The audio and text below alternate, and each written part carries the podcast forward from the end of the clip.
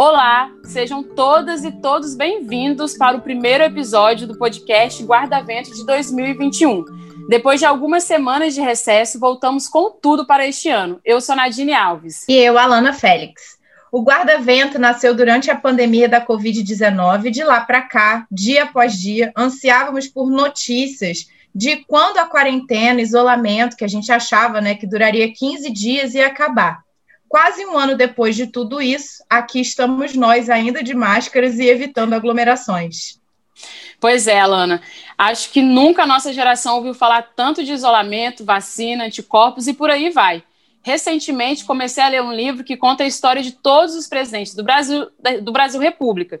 E, coincidência ou não, na leitura, o quinto presidente, o Rodrigo, Rodrigues Alves, perdão, conhecido por sua obsessão pelo saneamento básico e por limpeza, foi um dos pivôs da revolta da vacina no país, em 1904. Voltando lá para o ensino fundamental, há anos atrás, Nadine, essa revolta aconteceu porque o país sofria um surto de varíola e as camadas mais populares rejeitavam a vacina. E ainda corria o boato de que quem se vacinava ficava com feições bovinas. Nada muito diferente de hoje, já que o boato é que podemos virar jacarés, imunizadas Usadas. lago, querida. Exato, tomando sol ainda.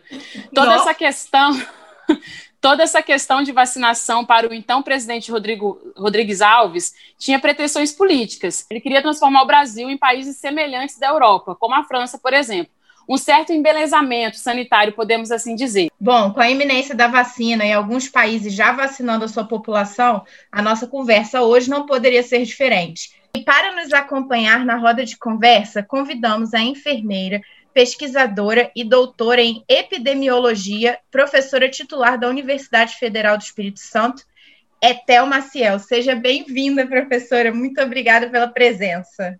Obrigada, bem-vinda. Obrigada, Nadine. Obrigada pelo convite. Bom, então a gente já vai começar perguntando, professora. É, na verdade, eu adoraria começar te perguntando assim, quando que a gente vai se vacinar? Porque a gente já está contando, assim, eu não aguento mais ver os outros países se vacinando e a gente aqui Sim. literalmente e figuramente pano dedo, né? navios, hora hum, D e H, né? Isso, eu ia responder isso, Alana. A gente vai a gente vai vacinar exatamente, né? No uhum. dia D, na hora H. Ai, Mas gente. nós vamos esperar que isso seja rápido. Nós Por estamos favor. agora dependendo da aprovação, né, da análise pela Anvisa, pelo menos nós já temos assim boas notícias. Eu vou, eu vou, vou colocar assim, sou pessoa otimista. Então, uhum. a gente não tinha, ninguém tinha pedido nenhuma aprovação emergencial no Brasil, nem aquelas fabricantes que já estavam se vacinando em outros países. Então, ninguém pediu aqui, porque a gente, isso tudo, né, para quem está nos acompanhando, é preciso entender que essas, esses fabricantes, como Pfizer, Moderna, é, mesmo a Sinovac, a AstraZeneca, elas dependem de acordos comerciais. Né? Então, assim, uhum. Ah, para produzir um número grande, você precisa de ter acordos de compra, né? E, e, o que aconteceu foi que o Brasil, o Brasil fez uma, uma única opção, que foi, e aí o Brasil quer dizer o acordo do governo brasileiro, né? Que foi o acordo com a AstraZeneca para transferência de tecnologia com a Fiocruz. Eu considero que esse foi um acordo muito bom, porque a gente vai conseguir produzir aqui. O único problema é que foi só esse, né? Como nós não sabíamos quais vacinas iriam apresentar resultados ou melhores resultados ou resultados é, primeiro, né, quem ia chegar na frente nessa corrida aí das vacinas podia ser que a AstraZeneca nem desse certo, por exemplo, ou que a gente demorasse muito. E aí uhum. nós íamos ficar numa situação muito complicada. Então, o, eu considero né, que o governo de São Paulo, que buscou aquele acordo, porque o Instituto Butantan é um instituto com mais de 100 anos né, é, no Brasil, um instituto super respeitado, e ele já faz mais de 70% das vacinas que são distribuídas pelo Sistema Único de Saúde. Então, a gente, a, o Instituto Butantan tem experiência na produção dessas vacinas, principalmente esse tipo dessa vacina que é de vírus inativado, como se a gente matasse o vírus, né, e utilizasse uhum. esse, esse vírus para treinar o nosso organismo. Ele não causa doença nenhuma, mas ele vai ensinando o nosso sistema imunológico a como se defender. Então, o Butantan tem a tecnologia para fazer essa vacina, e eles, então, buscaram acordo e fecharam esse acordo com a, a Sinovac, né, essa empresa chinesa, para produção, transferência também de tecnologia e produção do Butantan. Então, esses são os dois acordos que nós temos no Brasil, e a gente acompanhou até agora né, o anúncio do, dos dados do Butantan, e uma repórter acabou de me perguntar, mas esses dados são bons? Aí eu falei assim, olha, vacina boa é aquela vacina que a gente tem, né? A vacina que a gente tem, não adianta a gente falar de uma eficácia de 95% de uma vacina que nós não vamos ter, ou uhum. porque ela é de difícil distribuição, porque nós não nos preparamos e porque não temos tecnologia. Então, o que a gente vai precisar agora é, diante da eficácia da vacina que nós temos aqui, que são essas duas vacinas, e aí a eficácia é um pouco menor do que as outras, para desenvolvimento de doença leve, a eficácia é menor. Mas para o desenvolvimento de doença grave, doença que precisa de hospitalização, todas as duas são muito boas. Uhum. Então, essas vacinas são ótimas e elas vão ter um impacto muito importante na pandemia. Então, já quero começar a dizer isso. Temos boas notícias, vamos ter vacina. Vitória! vacina. Glórias. Ô, professora, mas assim, qual que é a importância da vacinação, né? Porque no início do, do, episódio a gente trouxe essa questão da revolta da vacina, que a gente aprendeu lá no ensino fundamental, Sim. assim, passamos. Sim. Mas hoje, assim, para a gente, qual que é a importância da vacina para a sociedade? A vacina, eu digo, Nadine, que ela é uma das maiores invenções da humanidade. A gente, a vacina foi uma das primeiras, uma das primeiras, das primeiras armas, vamos colocar assim, contra os, os micro-organismos que nós descobrimos. A gente já tem vacinas há 224 anos, exatamente. Caraca. É, 1796 foi quando Uh, lá no Reino Unido, né, um, um, médico começou a observar exatamente da varíola, vacina da varíola. Hum. A gente nem sabia o que era microorganismo, não sabia o que era vírus, não sabia o que era bactéria. O, todo o nosso conhecimento na época, a gente achava que era o, o ar tinha alguma coisa que fazia com que a gente ficasse doente. A gente tinha uma teoria que a gente chama teoria dos miasmas, eram os odores. Inclusive, quando a gente vê as fotos antigas daqueles médicos, a gente vê aquela máscara com aquele é, bico de animal que eles né? colocavam, inclusive, pétalas de flores ali, oh. é, pra, porque eles achavam que os odores, né, alguma coisa ali no ar é que transmitia doença. Então, a gente não tinha microscópio, não, não sabia, era invisível, não tinha não tinha tecnologia para entender, né?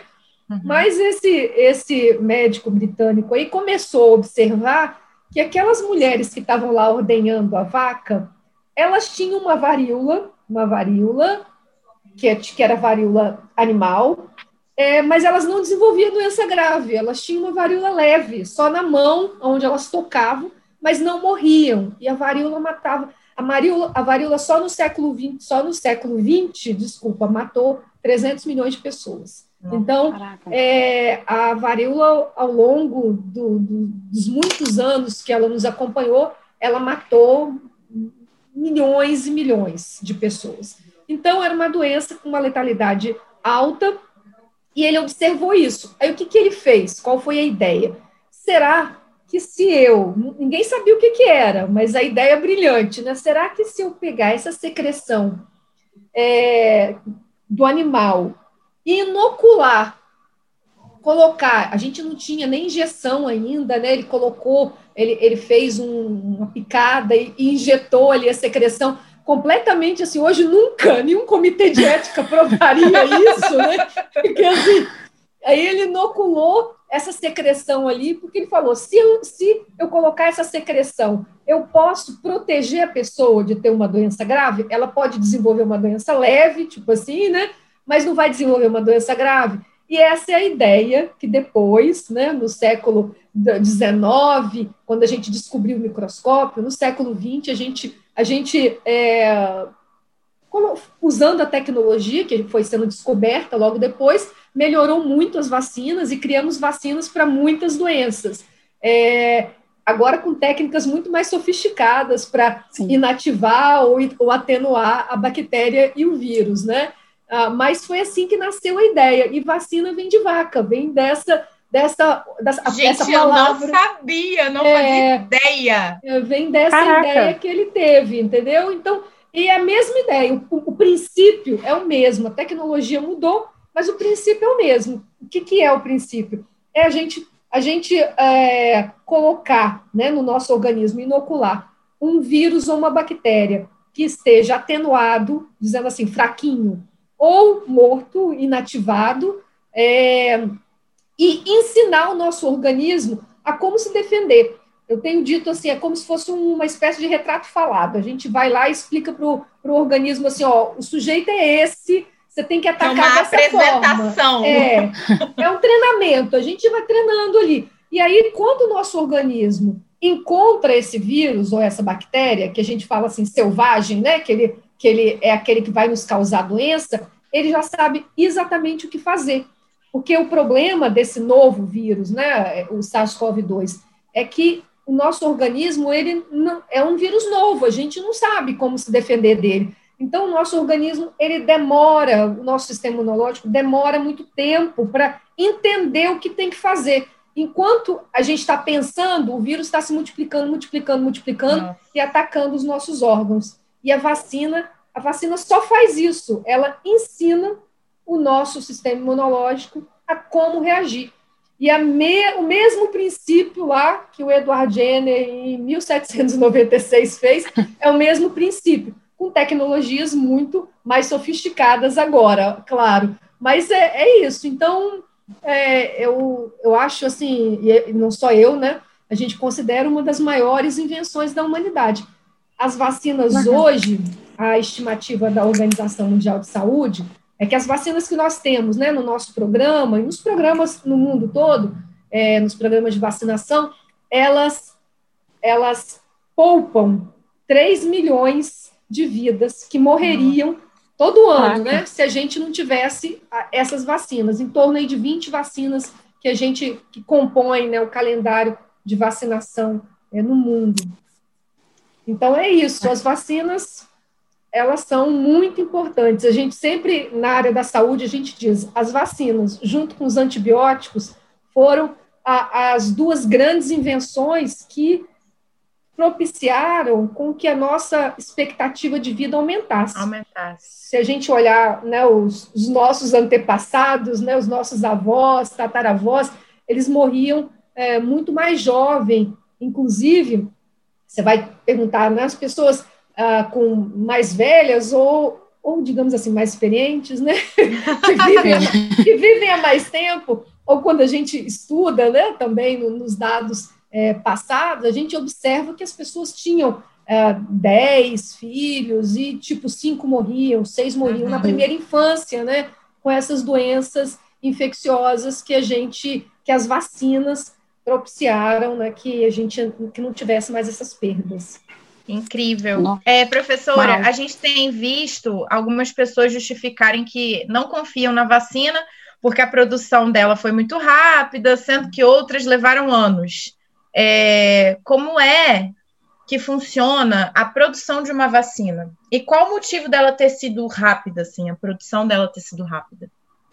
Então, é, é que a gente acha que foi rápida, mas não foi. Então, só para dizer para vocês, esse é o terceiro coronavírus que faz esse que a gente chama de salto de espécies. Ele era, é, ele, ele é comum em uma espécie, no caso os morcegos, e ele Nossa. faz o salto, ele faz uma mutação que se adapta à, à espécie humana. A gente ainda não sabe exatamente por quê, mas esse é o terceiro. Quando a gente teve uma, a pandemia de, do primeiro SARS-CoV, esse é SARS-CoV-2, o que a gente teve o primeiro. O primeiro foi 2001 ela também foi uma pandemia e causou. Uh, só que esse SARS-CoV, o primeiro, ele não conseguiu se adaptar tanto à espécie humana. Ele não transmitiu muito e ele não matou muitas pessoas. Então, nós tivemos, assim, 27 países foram atingidos por ele e ele matou em torno menos de 10 mil pessoas. Então, naquele momento, nós, tivemos, nós tínhamos grupos de pesquisadores pesquisando. Já estavam de olho, é, né? Hum. Pesquisando esse SARS-CoV. E, e aí produziram vacinas para esse vírus. Uhum. E a uhum. pandemia, ele sumiu. Ele não, não produziu mais, a gente não precisou da vacina. É, algumas coisas a gente não consegue explicar muito, mas ele não, ele não transmitiu. É, depois, em 2011, 2011 para 2012, a gente teve o segundo coronavírus que conseguiu fazer esse salto. É, ele chama MERS-CoV e ele ficou ali na Península Arábica. Ele também foi uma pandemia, também atingiu vários países, né, que é o conceito é, de pandemia, mas ele também não se adaptou tanto, não transmitiu, não foi muito eficiente para transmitir muito e nem para causar muitas mortes. Foi, em torno, foi menos de 3 mil mortes. Gente, então é... então esse vírus já estava tentando dizimar a gente. Isso. Então, esse coronavírus estava ensaiando, ensaiando, gente. ensaiando. E aí a gente teve o novo coronavírus em 2019. Quer dizer, exatamente o que, que aconteceu, nós não sabemos. Inclusive, agora, na quinta-feira, depois de muita briga entre a OMS e a China, a China autorizou a entrada dos pesquisadores independentes para fazerem a investigação, para a gente entender tudo, como começou e o que, que aconteceu o que esse zero. vírus é exatamente que esse vírus fez essa mudança porque isso é muito importante como é, humanidade a gente entender porque isso possibilita com que a gente esteja mais preparado para os próximos Sim. porque os vírus e as bactérias estão aí e, e como ele sobrevive ele sobrevive sendo transmitido de uma pessoa para outra então eles sempre buscam uma forma de uhum. viver né de fazer essa essa essa transmissão.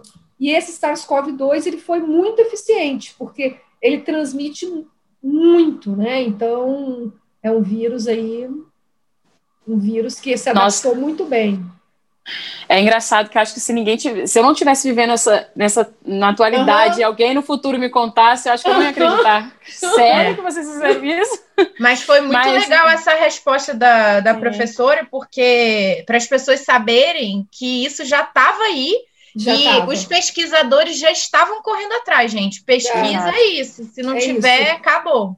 É Exato. E outra coisa, é, Alana e, e Nadine, é, essa vacina de tecnologia de RNA, que foi uma vacina que parece que, nossa, pá, surgiu assim, tem 20 anos que esse grupo estuda essa, essa tecnologia, esse, esse grupo da BioNTech, que foi o grupo que, que criou essa tecnologia.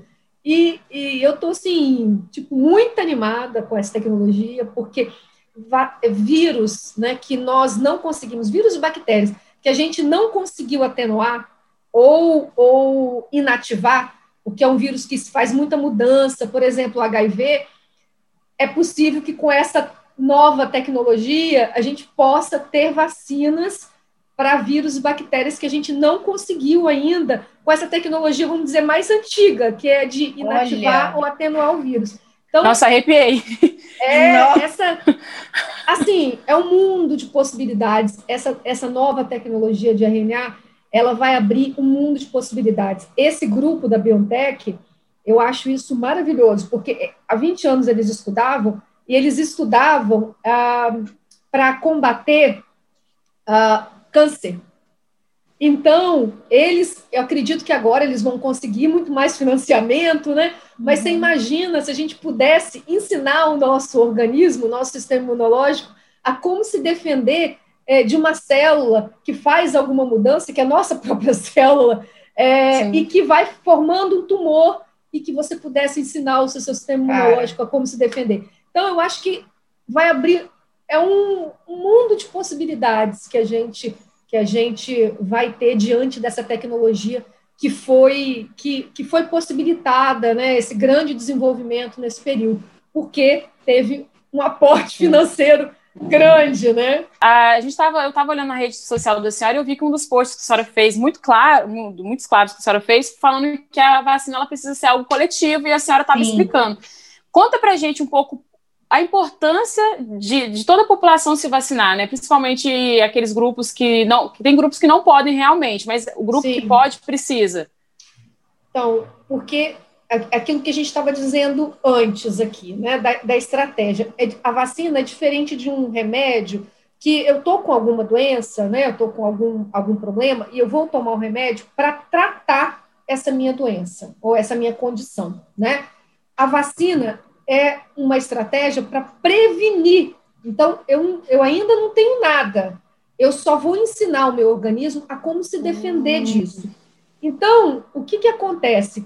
Quando a gente tem um vírus, principalmente como esse vírus, o SARS-CoV, que ele está ele tá transmitindo de forma muito acelerada, muito acelerada, a gente tem que impedir que as pessoas fiquem doentes e transmitam para outras. A gente tem que quebrar essa cadeia de transmissão. Como que a gente faz isso? A gente faz isso tendo o maior número de pessoas vacinadas para fazer um bloqueio. É como se a gente como se gente, é o que a gente chama de imunidade coletiva. Gente, é uma estratégia de guerra, vocês precisam é, entender isso. É isso. Então, vamos dar um exemplo aqui para quem está nos acompanhando. É, se você tem alguém com a doença e tem, vamos pensar numa casa. A casa é como se fosse o Brasil, como se fosse o mundo. Você Sim. uma casa. Essa casa tem cinco pessoas. Todas as cinco estão vacinadas. Se chega alguém tossindo aqui com, com a Covid-19, encontra cinco pessoas vacinadas, o organismo dessas pessoas aqui vai combater o vírus e elas não vão desenvolver a doença e o vírus vai morrer aqui. Ele não vai passar para mais ninguém, vai morrer aqui. Vamos pensar em outra casa que tenha uma pessoa vacinada e quatro pessoas sem vacinar, tá? Eu chego aqui, uma pessoa infectada. Só tem uma pessoa que está protegida. Eu tenho quatro pessoas que não estão protegidas que podem se infectar e desenvolver e levar essa doença para fora. Então, a vacinação, ela faz esse bloqueio, daqui não vai passar. Então, a gente vai criando, é, é por isso que ele é coletivo, ele precisa, quanto mais pessoas, quanto maior a cobertura, mais eu tenho a proteção, inclusive para as pessoas da outra casa que não, não estão vacinadas. Não estão vacinadas porque tem alguma contraindicação, então, por isso que eu vacino, não só por mim, eu vacino pela minha comunidade, eu vacino pelas pessoas que não podem se vacinar, eu vacino por aquelas pessoas que têm alguma condição de saúde que impedem que ela possa ser vacinada. Então, quanto mais pessoas se vacinarem, maior vai ser esse bloqueio e o vírus não vai conseguindo é, quebrar esse bloqueio. E aí, o resultado disso vai ser um sistema de saúde que vai estar mais preparado, né, para receber as pessoas que porventura se contaminaram, enfim. Exatamente. A gente vai ter um número muito menor de pessoas desse vírus circulando, né, e a gente, e nós vamos ter então é, uma possibilidade de atender melhor quem chegar né, no hospital. Nós estamos vendo aí o relato das pessoas que estão né, na linha de frente que não, não tem nem tempo, né? Você está ali, você tem um monte de paciente. É, infelizmente, como é uma doença é, de transmissão aérea, tem vários, é, vários, você não pode ter acompanhante, né? Então, você imagina para a pessoa que está ali, né, sozinha no UTI, uhum. e que você também não pode ter a atenção dos profissionais de saúde, que estão totalmente é, atolados, né, Sim. lotados de trabalho. Então, assim, é uma doença muito triste. Eu tenho ouvido relato de pessoas que, que se recuperaram da UTI. É uma, é, um, é uma solidão, né? É uma doença Nossa. muito triste e que né, causa muita dor. E mesmo depois que a pessoa se recupera, é, tem muitas pessoas que estão, vamos dizer assim, com, com a saúde mental comprometida, né? Porque você fica, tem, começa a, a ficar com muito medo, né? Então Sim. a gente tem visto também é, um problema de saúde mental importante.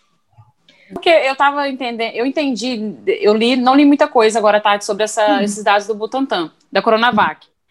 É, mas que não muda muita coisa. É só que acho que 50% lá que eles falaram, me corrija se eu estiver errada, professora, uhum. é em casos graves, alguma coisa assim, não é? Isso, é isso mesmo. Então, assim, a, a eficácia, a gente chama de eficácia global, porque o, o estudo foi desenhado para ver assim, se a gente, se no caso de chegasse naquelas cinco pessoas aqui na casa, né, se nenhuma desenvolveria nenhum sintoma. Então, o que a vacina viu é que reduz 50% a chance. Então, 50% dessas 5 ainda podem ter algum sintoma. Sintomas muito leves, que eles chamaram, né, assim, muito leves.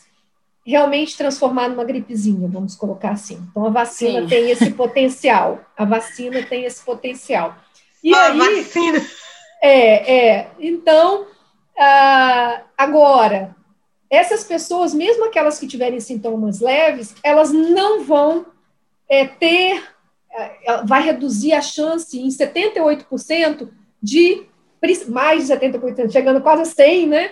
De uma internação hospitalar. Então, isso é muito bom, é assim, é muito importante. Sim, essa, essa vacina vai ser espetacular, porque a gente vai, nós vamos ter muitas vidas uh, poupadas, né? Nós vamos ter vai ser muito importante. É, e para é quem se preocupa. Notícia. Que bom. E para quem fala tanto que tem que, é, tem que salvar a economia, tem que salvar a economia, gente, sem pessoas vivas não tem economia. Então. É verdade. É uma... Quem vai trabalhar, né? Exato. Quem vai fazer as coisas. Ninguém Vocês vai querem o que? É um cemitério? Vai ser todo mundo Exato. coveiro. É. Isso aí. Porque o presidente. Ninguém... É, presidente enfim. É isso aí. então, vou passar para a próxima pergunta, professora. É que dá muitas teorias em torno da vacinação. Por exemplo, a de que a, as campanhas de imunização, de imunização é uma forma de dizimar a população que falam que é meio que um acordo entre as farmácias, um acordo farmacêutico, eu já ouvi muito isso. E, mas ai, ai. essas teorias, elas existem por um motivo? Tem alguma, ou simplesmente existe porque as pessoas são más e saem, são criativos e saem criando coisas assim, sem pé e sem cabeça? É, exatamente, porque assim, o que a gente tem que ter medo, e aí eu tenho sempre repetido essa frase, porque repetindo a gente, né, tenta para que as pessoas compreendam. A gente tem que ter medo do vírus. A gente tem que ter medo do vírus. Quem matou mais de 200 mil pessoas nesse país foi o vírus. Uhum. O vírus matou. Então, o vírus que a gente precisa ter, ter medo. As vacinas, elas salvam vidas. As vacinas e professora, desculpe interromper, mas a gente precisa ter medo do vírus. Isso. Certo? Porque tem gente que Nada a ver, não. Que isso, gente? Que isso? Justamente porque algumas pessoas têm sintomas leves, outras não têm Sim. nada, mas outras morrem.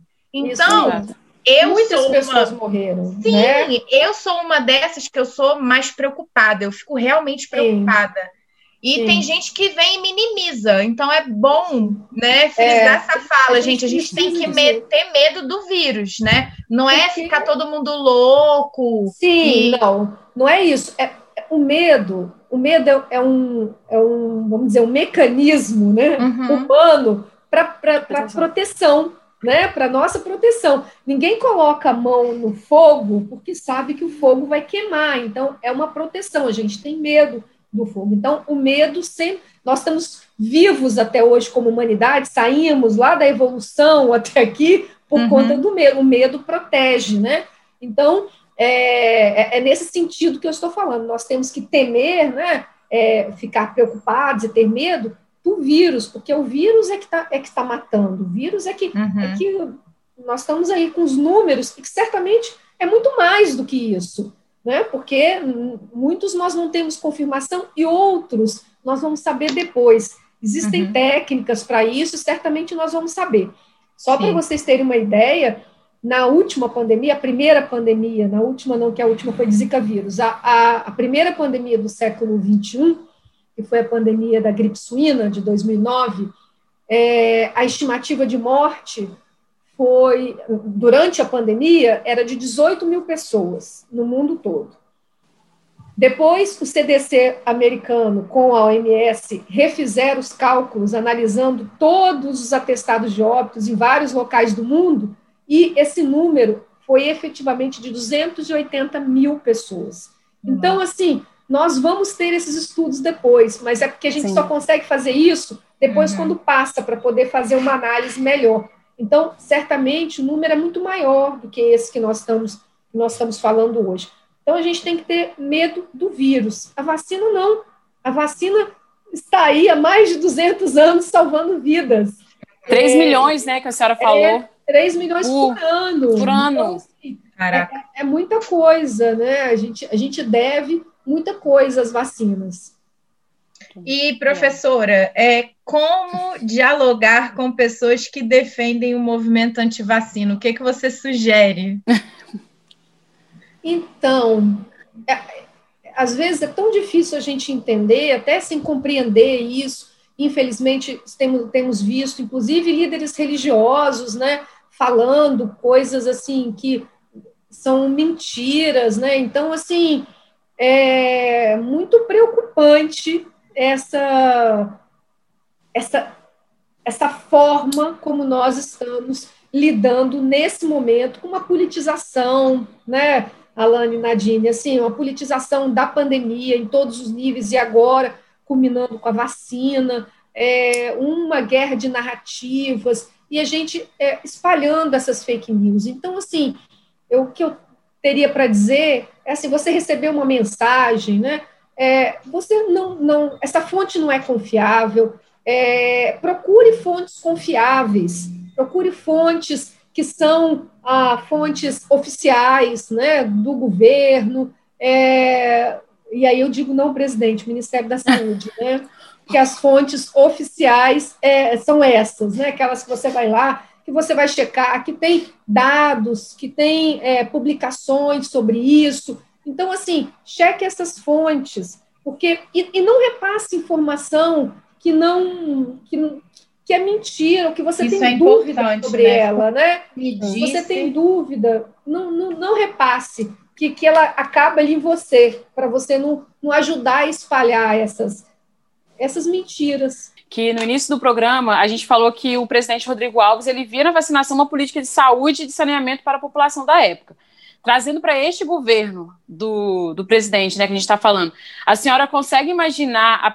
o principal motivo de tanto negacionismo e até mesmo torcida contra e demora para iniciar um plano de vacinação eficiente e transparente? Então, a gente está numa situação é, é, tão surreal, né, Alana e Nadine? A gente está vivendo assim, não é só em relação a isso. É, em várias coisas, a gente está acompanhando desde o início da pandemia, né? Começou com a máscara, depois é, mandando as pessoas aglomerarem, que tinha que abrir tudo, porque é economia. Então, assim, é, é um negacionismo é, contra todas as evidências científicas. Então, é um momento muito triste do nosso país que nós estamos vivendo, enfrentando essa pandemia com esse tipo de liderança que, que não tem empatia, né? que, que realmente, assim, é, dissemina informação que, que não é correta, é, inclusive né, com gastos públicos, com medicamentos que não funcionam. É, então, eu acho que o negacionismo ele é, ele foi e continua sendo o principal erro, né, desse momento aí no, no, no país. Eu sei, a gente está esperando aí que as nossas autoridades tome alguma medida, né? Porque eu acho que a gente a gente está eu acho que várias vezes é engraçado, né? A gente fala engraçado que é assim rir de nervoso, né? É. é, é assim é estranho porque toda vez que você acha assim, não, esse é, já passou do limite, aí vem o limite algo pior, pior. Então assim uma situação difícil a gente está. É. Né? Então, é, é isso. Assim, eu, eu nem sei o que dizer, porque Vamos esperar aí que as autoridades, né, tomem o sentimento, é medidas, né? O sentimento parece que ele vive num mundo paralelo, né? Ele criou um universo dele é. e ele dita as regras, como se ele fosse dono da bola e brinca é. conforme ele quer. Mas, obrigada. Está fora da realidade, né? Exato. Então... Professor, em dezembro do ano passado, o governo do presidente Jair Bolsonaro entregou ao STF um plano nacional de vacinação contra a Covid-19 e o nome da senhora era um dos presentes assinando o documento, mesmo a senhora não tendo tido acesso ao mesmo. A minha pergunta é: qual o perigo de não terem sido consultados, né, a equipe, e o que de errado tinha nesse plano de vacinação? É, Alana, o, vamos, vamos colocar assim: não era nem tanto erro, foi assim, naquele momento, foi uma surpresa de você ter o seu nome lá como alguém que elaborou o documento, né? Porque não era alguém assim que tenha sido assim, elaborou o documento, do documento que você não tinha visto. Então, é, assim, a principal, o principal desconforto, né, aquela, e aquela um sentimento de desrespeito foi isso. E aí, Sim. nós tínhamos discutido antes, a gente tinha, eu tinha participado, alguns nomes que estavam ali, alguns colegas nunca tinham ido a nenhuma reunião, nunca tinha sido constado de nada. Não Nossa. foi o meu caso. Eu tinha sido, eu, eu tinha participado de várias reuniões e eu tinha colocado várias questões, né? Eu e outros colegas também. É, e essas questões que nós ponderamos, que precisavam, por exemplo, trabalhadores da educação precisavam entrar, é, pessoas com deficiência precisavam uhum. entrar, é, pessoas privadas de liberdade precisavam entrar, população ribeirinha precisava entrar, quilombolas precisavam entrar. Então, assim, eles não estavam no plano. Então, a, o, o, o choque foi assim: aquilo que está ali não é o que eu penso. Uhum. E eu não, e não ajudei. estava lá corroborando aquele troço. Exatamente, exatamente.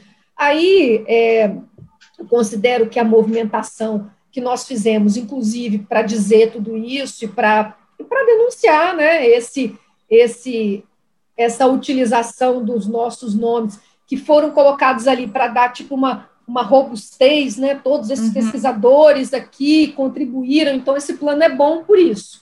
Né? Uhum. Né? Então, que a gente é, foi a público e falou isso, é, foi importante, inclusive, para o Ministério fazer as mudanças que ele fez depois, incluindo essas populações, quilombolas, ribeirinhas, a população privada de liberdade, né? Então, eu, eu considero que foi importante gente, nós termos é, ido a público Esse movimento, falado, né? sim. É... Uhum. Bacana. Sou eu, né? Bom. Bom, professora, é, caminhando já para a nossa última pergunta, o sentimento é que cada estado brasileiro agora ele tem meio que tomado a iniciativa em busca dessas vacinas, né, para trazer para a população. Por exemplo, igual o, o exemplo do, do, Espírito Santo. Uhum. A imunização de uma pandemia, ela não deveria ser algo concentrado apenas no âmbito federal? Com certeza. Ela precisa. É, a gente precisa pensar nessa estratégia como uma estratégia coletiva, uma estratégia que pensa no Brasil como um todo, é, e que pensa no mundo, né? Isso, inclusive, o, o diretor da OMS, né, o Dr. Tedros, tem, tem ido a público e falado: não adianta os países ricos se vacinarem e deixarem os países que não têm dinheiro para pagar vacina sem vacinação, porque vai ter uma mutação em algum lugar. Tudo aquilo que vocês fizeram. Uma hora vai nada. chegar. É, então a, a gente precisa pensar que nós estamos como a gente tem dito, nós estamos todos, nós estamos, é uma interdependência.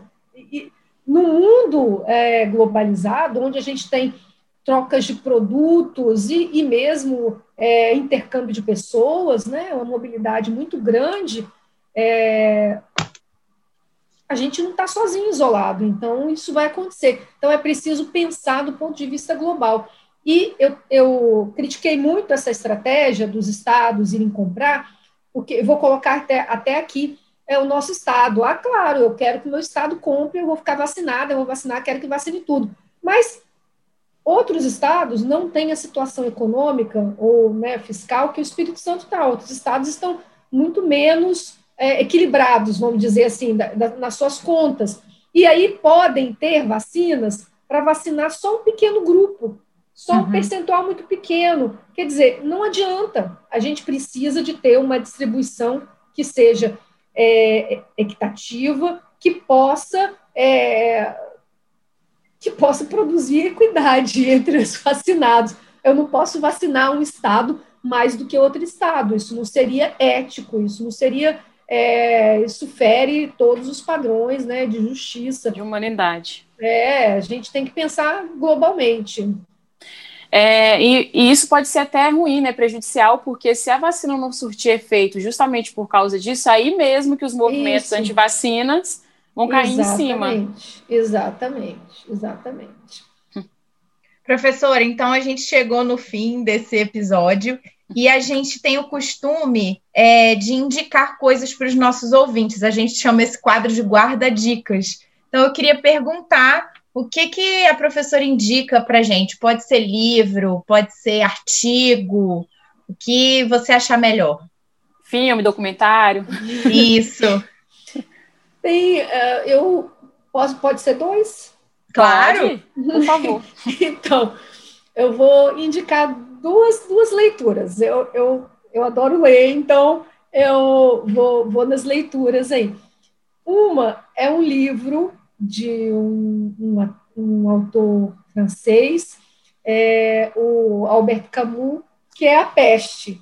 E é muito interessante a gente vivenciar. Parece que ele está relatando o que nós estamos vivendo aqui. Tem cenas Maneiro. maravilhosas, é um dos livros. É, não, ganhou o Prêmio Nobel de Literatura, é um dos, um dos grandes livros que da humanidade. Assim. Então, acho que esse é muito interessante. E o outro livro é muito mais fininho, é, é menor, é, chama Adeus às Armas de Ernest Hemingway. E também um prêmio Nobel de Literatura. É, eu reli esses dois na pandemia, porque tem uma coisa muito do momento, essa história de você. A pandemia tem algumas coisas que parecem com a guerra, né? A gente, a gente muda muito a nossa forma de viver, né? A gente está aí, tá aí nesse momento. Mas esse livro, ele diz uma o próprio título, né? Alguns autores dizem assim, é, o próprio título é uma impossibilidade, adeus às armas. Mas ele, uhum, ele diz assim que o mundo, né, esse mundo que a gente vive, é, ele tem a capacidade de, ele quer nos dobrar, nos quebrar, né? E, e aí são essas, essas formas de resistência, né? De como que a gente, como que a gente pensa, de que lado é, onde que onde está a verdade, mesmo durante esses momentos difíceis, né, de crise, é, sobre você fazer as escolhas e, e, saber assim de que lado, né, é, lutar. Então é isso, duas dicas aí. Eu não estava preparada para essas dicas, mas aí essas duas tá dicas para vocês. Tá ótimo, professora. Obrigada. Nossa, fiquei interessada. Também. Vou indicar então. Lembrando aí, ah. Alan, posso falar uma coisa para finalizar? Claro. Nadine? Então, lembrando que quando a gente começar a vacinação agora, no dia D na hora H, a gente vai, a gente ainda vai precisar ficar com essas medidas de prevenção até Sim. que a gente consiga atingir um número grande de pessoas vacinadas. Então, uhum. só queria dar essa dica para falar ainda que 2021 ele vai, ele vai parecer para a gente um pouco 2020. Sim. Mas a gente vai precisar ainda dessas medidas até que a gente consiga. Vou ter que comprar mais máscara, então. É o meme das gêmeas Olsen. Vocês já viram o meme das gêmeas Olsen? Uma não, olhando para a cara da outra, 2020 e 2021. Só é, roupa diferente, elas iguais. É. Eu não tinha visto. É.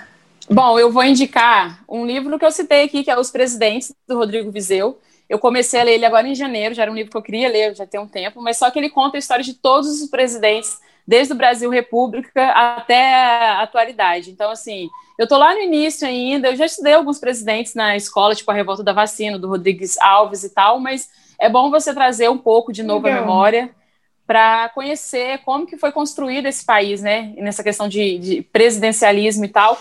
E eu tenho notado muitas coincidências em alguns discursos. Quando eu li a parte que o boato era que as pessoas iriam virar vaca, eu falei assim, gente, fizeram Ctrl C um Ctrl V aí, não é mesmo? Então, é assim, só mudaram o bichinho.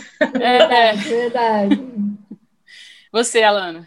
Então, é, eu gosto de conexões, né? Não tem a ver assim com o tema saúde nem vacina, mas eu estou lendo um livro chamado Filosofias Africanas, é, do Ney Lopes e do Luiz Antônio Simas e assim, é incrível porque ele fala, ele já começa o livro mostrando o mapa de África, né, e falando que são vários países e muitos idiomas, etc. Mas eles pegam uma coisa assim mais geral, dizendo que o africano ele entende muito que ele é parte do todo. E ele respeita muito essa, essa coletividade. E eu acho que é isso que uhum. falta hoje em dia, né? A, é gente, a gente foi criado no mundo ocidental, né? É. Tudo muito diferente disso. Então, esse livro é muito bacana, é um livro fino, quem gosta de ler acaba. É uma leitura na Luísa, é, como a gente brinca aqui, porque ela é rápida. E assim, essa consciência do todo, assim, que o ser humano ele faz parte da natureza, né? A natureza não está aqui para servir a gente, para a gente destruir, fazer o que a gente quiser. Então é muito legal, indico.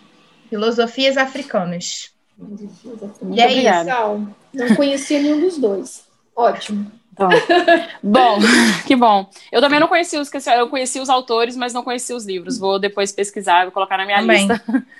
Bom, Amazon professora. Ganha muito é, dinheiro é, muito dinheiro. Ai, nem fala.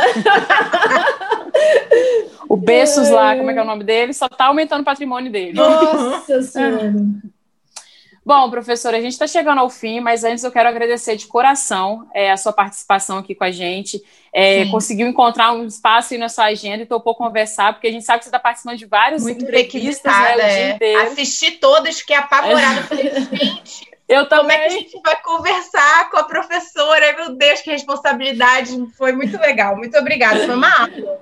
Exato, que foi bom. uma senhora aula para gente. Então, eu fiquei muito feliz por você compartilhar esse conhecimento com a gente. Muito obrigada mesmo. Obrigada, Obrigada professora. Foi um Obrigada, prazer. Um prazer. tchau, tchau. Eu acho que foi tão explicadinho, mas eu anotei Sim. aqui o lance do 3 milhões de pessoas poupadas, porque isso é pessoa pra caramba. Eu vou e tentar fazer um post sobre vaca, isso. gente. Muito legal isso. Vacina Muito legal. de vaca. Achei incrível. Exatamente. Eu falei assim. uso de vaca. Não, na hora que ela falou de 3 milhões de pessoas que foram poupadas, aí eu falei assim: caraca, é, é um número muito considerável, sabe? É, se fosse uma pessoa já era um número considerável, mas 3 milhões é muita gente. Então, esse, esse discurso de que é um complô das indústrias para dizimar a população de tempos em tempos, ele cai por terra. É. Entendeu? Porque 3 milhões de pessoas é muita gente. E eu Exato. acho também. E aquela questão também que ela disse, Alana, que não é uma vacina que foi feita rápida.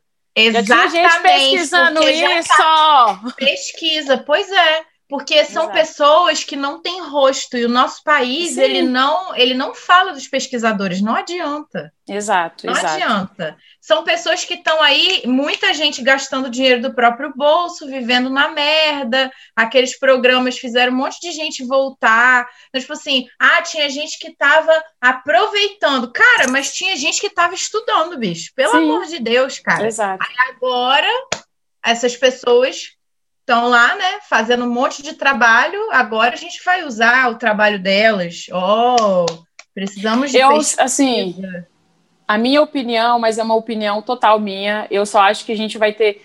Eu não tenho mais esperança nesse país com esse presidente que está. Eu estou sendo muito sincera. Eu acho que a gente é, vai passar ainda alguns. Eu estou sendo pessimista, desculpa, mas eu acho que a gente vai passar um bons bocados, uns maus eu bocados, também acho. sabe? Então, é a gente tentar sobreviver e, enfim, ter empatia, né? Que foi uma coisa que ela falou, que falta empatia nesse governo. Então, se falta nele, a gente precisa se encher disso. Exato. Eu acho, Mas, Nadine, eu acho que tudo aquilo que aconteceu lá fora, o povo vai fazer aqui também. Exato. Vai aparecer um monte de brasileiro vestido de viking. Vai ser, vai ser um show de horrores isso aqui. Exato. Que Deus nos proteja. Mas foi irado, hein? Caraca, que episódio para começar. Obrigada. Exato.